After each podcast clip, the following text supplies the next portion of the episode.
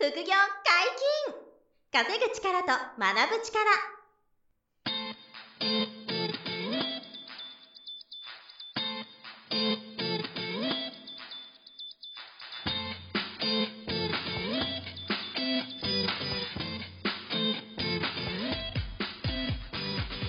この番組は稼げるようになりたいを叶える副業アカデミーの提供でお送りいたします。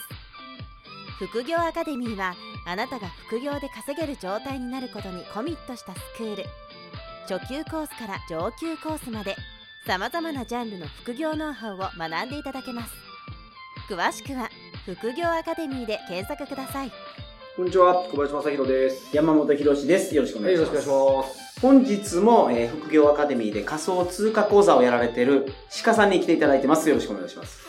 こんにちは、鹿です。よろしくお願いします。はい、よろしくお願いします。今日のテーマなんですけど、ズバリ仮想通貨は儲かりますかという。はい。そう、聞きたい。ズバリ来ましたね。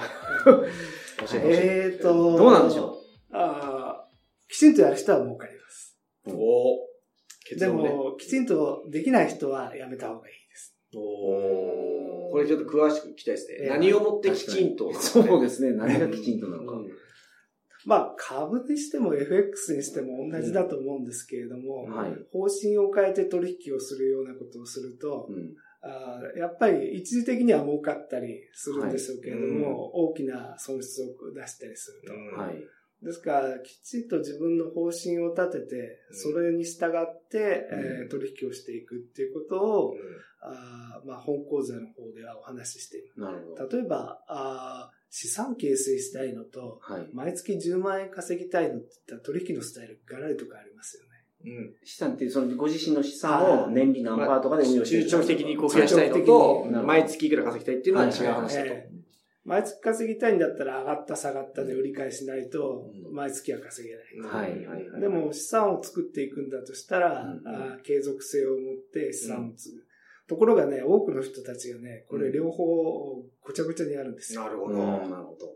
それが危険だと。はいうんそうすると自分でもわかんなくなる。で、そう、資産を作ろうと思ってるんだと、大暴落したところで、はい。別に3年のスパンで考えればいいとか、そういう形になりますよね。あーだから、ビットコインを増やしていくことに集中できるうんと。はあなるほど。これがでも今週、今月稼ぎたいになっちゃったらはい、大惨事ですもんね。そうですねどうしよう。どうしようってなっちゃいますよね。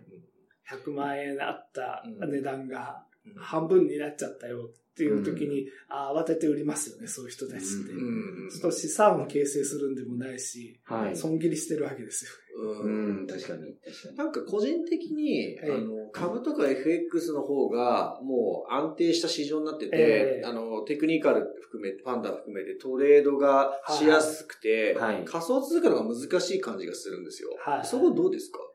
うーん、そうですね。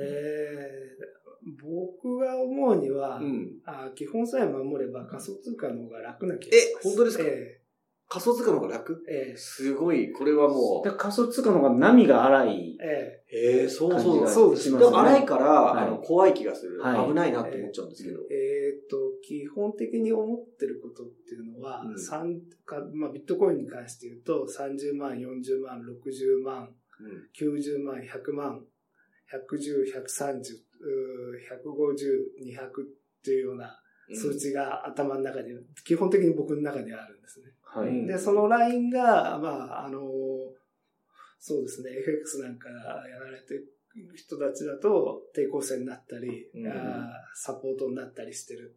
うんで、それに従って大体見てるっていうのが一つ。それから、えっ、と、株なんかと違って、まあ、はい前回もちょっとお話ししましたけれども、うん価格操作っていうのをおたくさん持ってる人たちがやっている。これがまあ仮想通貨の特徴なんで、すごい特徴ですよね、それ。それ特徴なんだね。そうなんです。まあでも株では、それはあの違法とかダメだけはいど、はい仮想通貨は今のところ、そうですね。規制してる国がほとんど規制してる国が少ないからね。じゃあだからつ、まりその株とか FX は大衆心理を読むけど、え仮想通貨はクジラの心理を読むってことなんですそうです、そう。だから簡単だって。クジラの心理を読んで。大量保有者の心理を読む新しい。。あ、そういうことですね。はいはいたくさん持ってる人たちのね、ええあの、心理を読んで、あとはそのサポートラインとか抵抗線を考えながらやっていけば、あとそういう人たちから入ってくる情報があるんで、それはでも鹿さんだからじゃないですか？今回どうしたいんだけどっていう話が、すごい話じゃないですか、それ。それが鹿さんだから来るだけはいで。それけど、普通の人は、その、で、そうそうそう。どこ、六本木のどこ、どこには行けば、あの、クジラさんたち が、どこのクラブの、だいぶねじ曲がった、ねじ曲がったイメージが、六本木が勝手に言ってますけど。でも、そういう、普通の人はでも、そういうクジラさんの意見とかなかなか聞けないですよね。その中でどうやってこう、そのトレードやろうとしたら、はい。あの、やっていくんですか？難しくまないですか、あ、副業アカデミーの講座受講してくださ 宣伝になっちゃうみたいな。い。いやーまあでも、鹿さんのそうね、情報を捉えてくれれば、はいあのすごいんでもその送り人チェーンみたいなのがあるんで、そこの情報を持ってるかすら、ごいな。そう。はい全然違う世界の情報もみたいな感じではあるんですよね。なるほど。うんそれをだからそういうの聞けたらば、確かにその今買い時、うん買い時じゃないとか、うんまあわかるとは思うんですけどね。なるほどね。まあでもその、すごい話じゃないですか。だって相場を、その支配してる人がいて、その人が下げようと思ってるみたいな情報が入ってくるわけでしょ。そうそうそうさっきのだって、すごで、それけどインサイダーじゃないですもんね、これ。そこが、まあそうそこがすごいですね、これ。あのーそうなんですね。ただ、皆さんも普通に、あのー情報を見てれば、はいあと板を見てればうん読めるんですね。うーん前回起こったことっていうのは、うん Google が量子コンピューターの可能性を発表したと。はいその瞬間にビットコインがぐわーっと下げたわけです。ビットコインだけじゃなくて。うん。可能性が全体が下がった。うんでそれもマイニングしやすくなるからですか？いや、あの、ハッキングしやすくなるだろうっていう。そっちですか？まさか要するに、今までのお暗算処理と、あー全然桁が違うから、はいはいはい。その、秘密鍵の解析が量子コンピューターを作れ、使えば簡単にできてしまう。そうすると仮想通貨そのものが消えてしまう可能性があるんじゃないのっていう心理が働くわけですよね。で、じゃあ別にどんなものがあるのかっていうと、もうなんかすごい世界の話がちょっと思ってた以上にすごいですね。そうそうなんですか？そそれに対する量子鍵っていうのももうああの考えられてるわけなんで、はい。本当は別に大したことじゃないんですね。こっちで計算するもんだったらこっちで作ればいいって話の話です。なるほどう。んだから向こうがええ強い矛ができても、こっちに強い盾ができるってことですね。そうですねん。だから、その時に下がった理由っていうのは、まあ一般の人の心理を利用するために、そういう人たちが売りを浴びせる。うん おーなるほどで、価格を戻す時には、はいあの、中国で習近平さんが、うんあー今後中国はブロックチェーンにすごい力を入れていくようんった時にまたブワーッと戻ったわけです。はいはいはやっぱりファンダメンタルズの影響大きいですね。そういう情報で上がったり下がったりがすごく大きいですよね。はいそうテクニカルだけでやるの難しくないですか？その、陽線だ、陰線だとか、移動平均線でやるとか。まあ、それだけじゃないっていうのはそうですよね意図的にやってるから。なんか株 FX の方がもうちょっとそっち寄りでできると思ってて、まはいはいあもちろん100%テクニカルじゃダメですけど、だからそれが仮想通貨の場合少しまだ情報戦みたいなところがね、ねちょっと今の話聞いてうんも大きい感じはするんでね。だからちょっと中長期的に持っていった方が、はいやっぱりこう安心かなみたいな、資産形成みたいな。なんか株が上がるとき、全体的に上がり相場でも、上がって下がってしながらちょっとずつ上がるじゃないですか。仮想通貨ってもう、どん。どんどんどんどんって上がりますねそうで。すね。確かにね。どんどんどんどんって上がりまますし、どんどんどんどんどんどんどんって下がるじゃないですすかそうですね。そうですね。えっ、と、今、少し持ち直したんで、はい。えー今日の今日ですけれども、まあ、20何パーセントとか30%とか下げたり、下げてますもんね。うん。するわけですよね。でついこの間100万円だったんですかね、ええ1ビット、そうですね。僕が初めて買った時1ビット30万円で、はい。で、その年の年末にですね、200何十万まで上がったんですよ。それその後大暴落して30万まで帰ってきて、で、その後また100万に行って、今また50万ぐらいになってきてっていう。はいはいはいすごいですね、これジェッそうトコースター200万ぐらいまで上がった時に、はいなんかもうみんな猫も借子もうん仮想通貨って言い出したから。下がるっていううん。話がなんかありましたよね。うんバフェットみたいな話ですかね。うんはいはいはいまあでも本当にね、い加熱しましたもんね、あの時ね。うん2017年からかな ?2017 年が一番すごかったです。そうですね。そうで18年にガーッと落ちて、ええそうですね。で、2017年の時はなんか、ビッグカメラとかでも、うん。うん、今も。今も今もねあ、今も使えるんですか？今ビットコインで買い物できますよね。ビットコインで、ビットコインキャッシュとかいうなんかそんな名前のやつで。いや、ビットコインですね、基本的にうんあは。ビットコインキャッシュはまた別の通貨通貨。あなるほどビットコインから生まれた別の通貨です。はいはいはい。あ、その、なんていうんですか、あの、ビットコインと、あとはい他のこう、通貨。まあ、イーサリアムとかアルトコインっていうんですか。ええまあ、その辺の存在の話もちょっとはいしてもらえるといいかもしれないですね。まあ、あの、例えば株式なんかでも、お方針を決めて、んえー山下さんの講座なんかだと、うん。東証一部の、あうん。あ株の先生に取引量が、はいはい。多いものを銘柄として、うん。えー最初から絞る。はい。まあ、あ同じように仮想通貨のうん。ポートフォリオを考えて、はい。えー銘柄を絞るっていうようなことがいいだろうと私も最初思ってました。うん。はい。うん。しばらくそう思ってました。で、去年の、おそうですね、秋口ぐらいからうん方針は変えました。ほう。ビットコイン一色でいいと思ってます。あーなるほおど。なるほど。他の通貨はじゃあ今、今はいいと。死ぬ、死ぬかもしれないと。いや、まあ、その可能性もあるし、ありますね。へあれ作ろうと思ったら作れるんですよね。あ作れますねだから、副業アカデミーさんで仮想通貨作れるんですよね。ああ、新しく？はいあ、仮想通貨。はい作れますね。作ることができる。え一小林みたいな。そうですね。一個前。今まで20ぐらい作りましたけど。あ、作られたんですか？シカさんはもう作ってる側ですもんね。仮想通貨。うんえ、だけど、い今としては、その、ビットコインだけでいいとはい。いう、うん今、はい方向なんですか？ええ考えとしては。へ結局、その、大量保有者たちが、はいあー最終的に変えてるのはビットコインみたいなんですよね。え。うん。あ、保有してるのが。ええうんうんあうんだから、それ以外の通貨は、まあ、あんまり、うん、おあの、と当然中間地点として持っていいと思うんですよ。例えば、イーサリアムとかも、うんまあいい通貨ですよ。時価総額2番ですけど。うん。ただ、あのなんていうんですかね、価格体制とかうん取引量に関して言うと、やっぱりビットコインが圧倒的に、うん。うん。うん、強い。強い。例えば200万円だったビットコインは、まあ今日の、ここのとこ最近ですと50万円台とかいうところになりました。で、2018年のあー1月ぐらいから比べますと、あー4分の1とかそういう半分とか、うん。一番下がった時で30万ぐらいですか、6、7分の1ですけど、うん。同じような形のことをイーサリアムで見ると、2018年の初頭20万円だったんですね。で、今、やっと10分の1ぐらいのところを推移してると。うん。要は、6分の1ぐらいまで下がるのか、うん。10分の1まで下がるのか。で、戻るときもどこまで半分まで戻るのか、うんあー3割ぐらいしか戻んないのか、3割も戻ってないですね。うんなるほっていうのを考えていくと、やっぱり圧倒的に安定しているのがビットコインであると。うんうんだから、初めてやる人は、一旦まずは、あの、5000円でも1万円でもビットコイン持そうですね。ってみるっていうところですよね。あえ。えそうか。その、1枚単位じゃなくてえ、え。全然そう0.1枚とか、そうです。0.01枚で買えるんですね。そうそうそう。そうなるほど。今だったら、0.1ビットが、例えば5、6千円ぐらいだと思うんですよ。はい。あ、5、5 6万円、5、6万円、ごめんなさい、はい。5、6万円。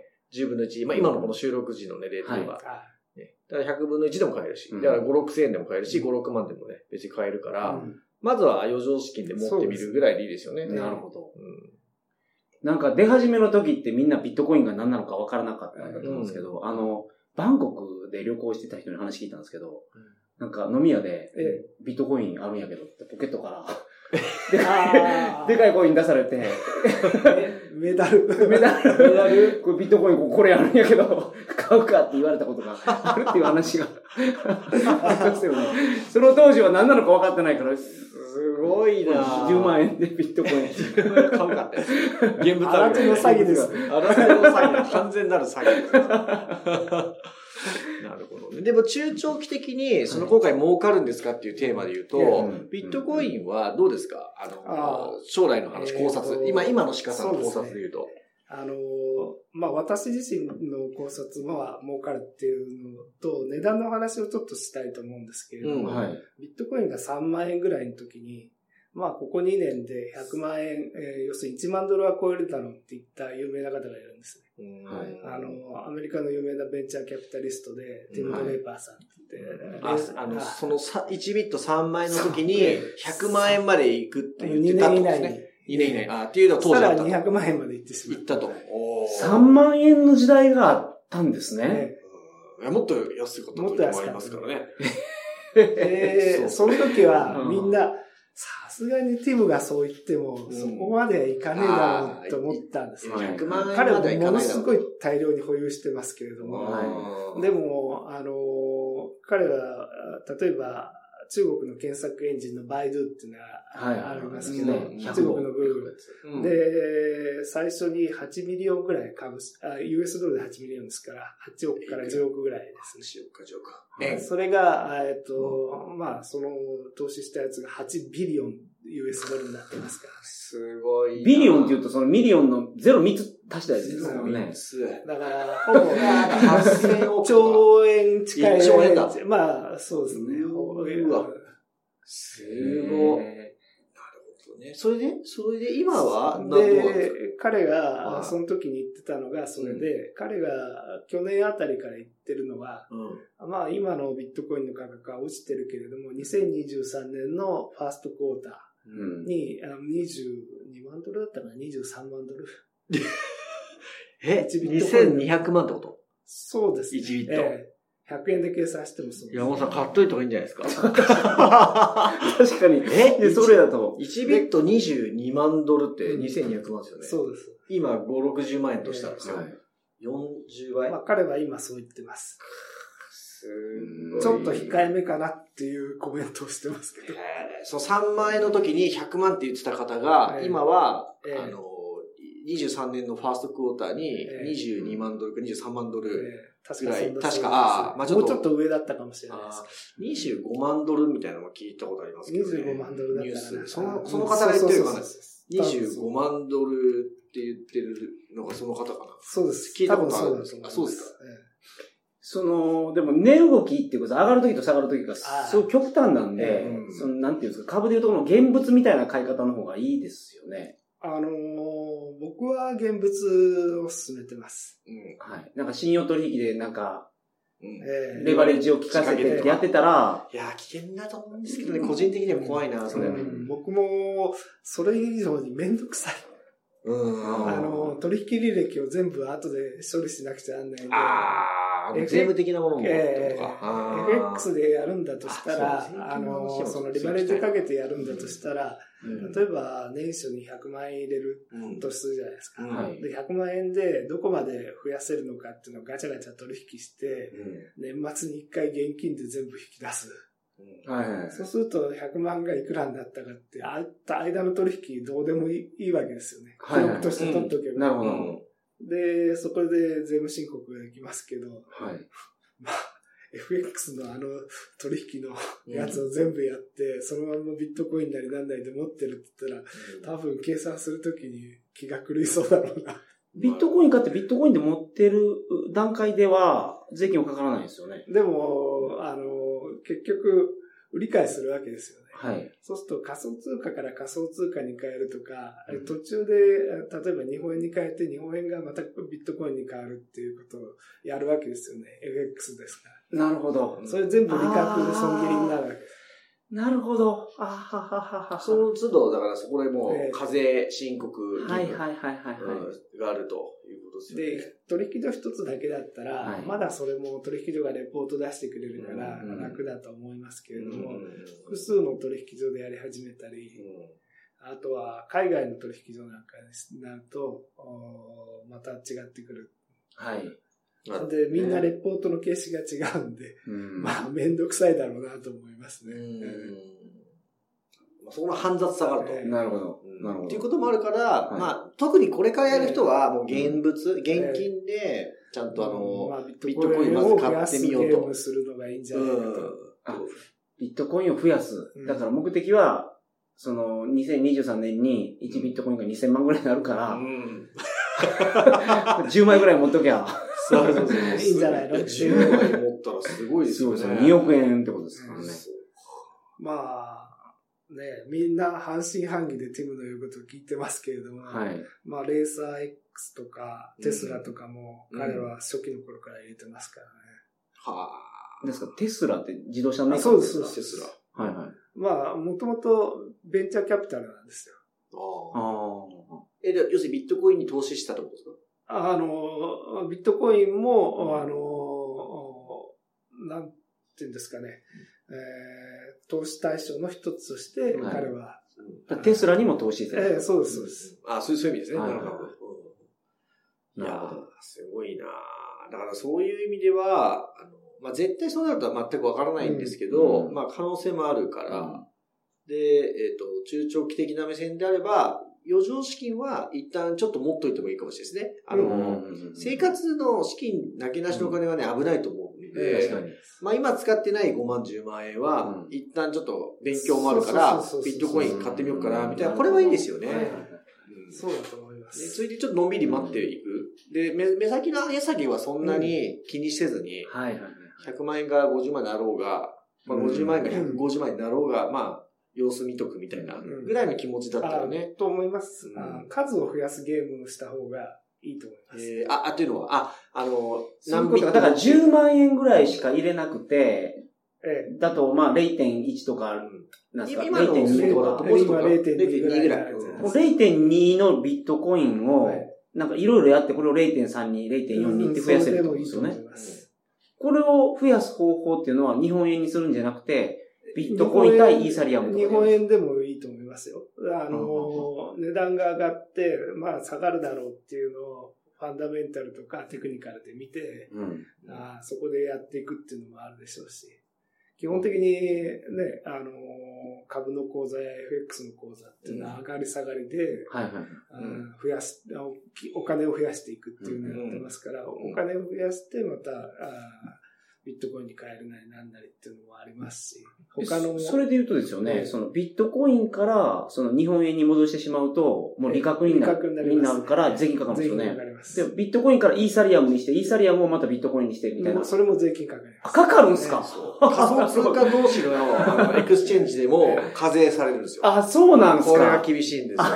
なるほいど。やですから、まあ変な話ですけれども、はいまあ基本的にあ大量に持っているっていうか、ある程度持ってる人は、売り買いよりも買い増しっていう動きになるんですよ。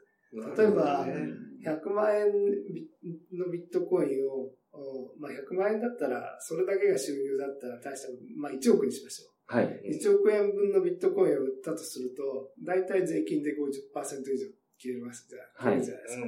と、5000万円納税しなくちゃならないはい。と。と、手元に5000万円残るけど、ビットコインなくなるわけですよね。はいはいはい。そうすると、ビットコインの値段が半分になった時に、うん。ビットコイン買ったとして、同じ枚数が残る。はいはい。そうすると、変な話ですけれども、5000万円納税したけれども、持っている資産一緒。っていう形になると思いますだか。ら、半分、5000万円の値段になったとしても、持ってるのと一緒。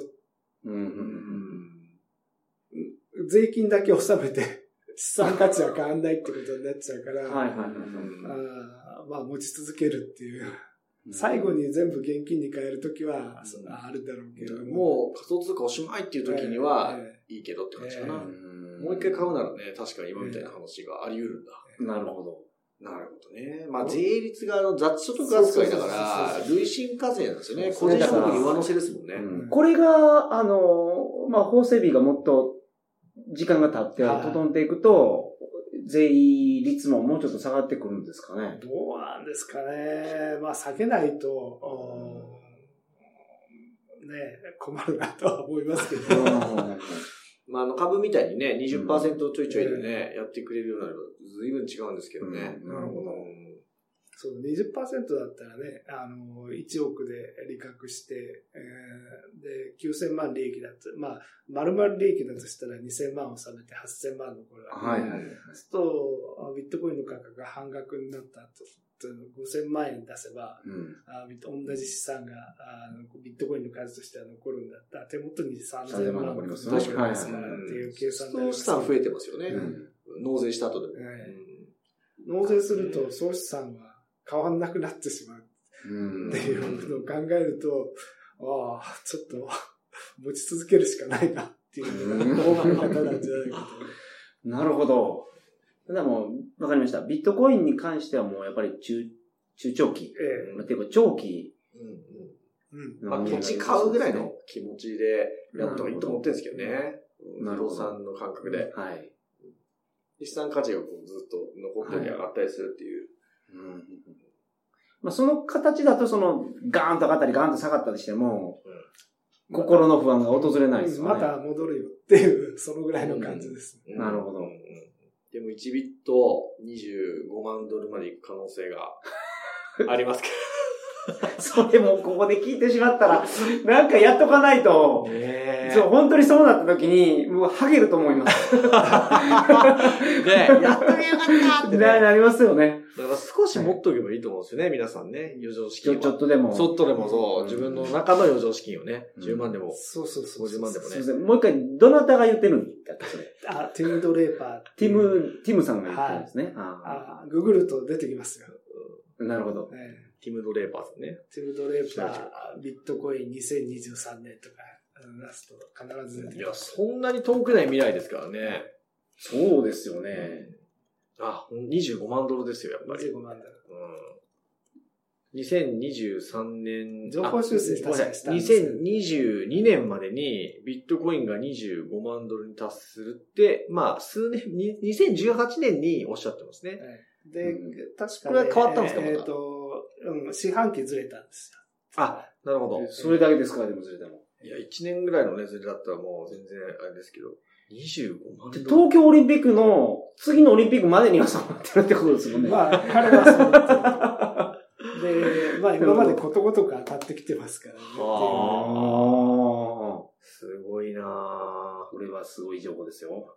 うん。これはちょっとだから、あのーなんつうんですか、全財産入れるとかは絶対ダメなんで、はい。まあ、しつこいんですけど、まあ、なくなっても大丈夫なお金だったら、そうですええ5万円とかね、入れとくとか、はい。うんまあ、あの、全然なくなってもいいお金が500万の人は500万置いてもいいでしょうしね。月のレベルぐらい買えばいいんじゃないですか。あ、ああ、確かに、あそれやったら、一回飲みに行ったと思って5000円入れときゃいいってことですよね。なるほどね。あの、つ毎月買っていくとかどうですか？そうドルコストそれがいい平均と法みたいな。それがいいあと思います。それもいいですね。ずーっと買っとく。確かに、だから積み立てる感覚ですね。うん、そうそうそう。ね、投資信託みたいにうん毎月やるみたいなね、感じにして。確かに子供が大きくなるときに、子供に資産を残してあげるためうに、ん月ね、何千円かだけでも積み立てるとかそう。そうそういやー、すごいなーこれ。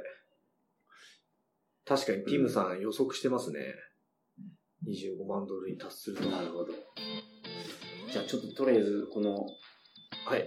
トレ、何でしたっけ？トレザー。トレザはいー。トレザー買いますわ。はい。ウォレットね。はい。ウォレット、ウォレットを持っていただいて。ウォレット持ってはいそうですねはい。はい、本日もありがとうございました。ありがとうございまし副業解禁、稼ぐ力と学ぶ力、そろそろお別れのお時間です。お相手はた。小林正宏と。鹿武史と。山本博史でした。さようなら。さよなら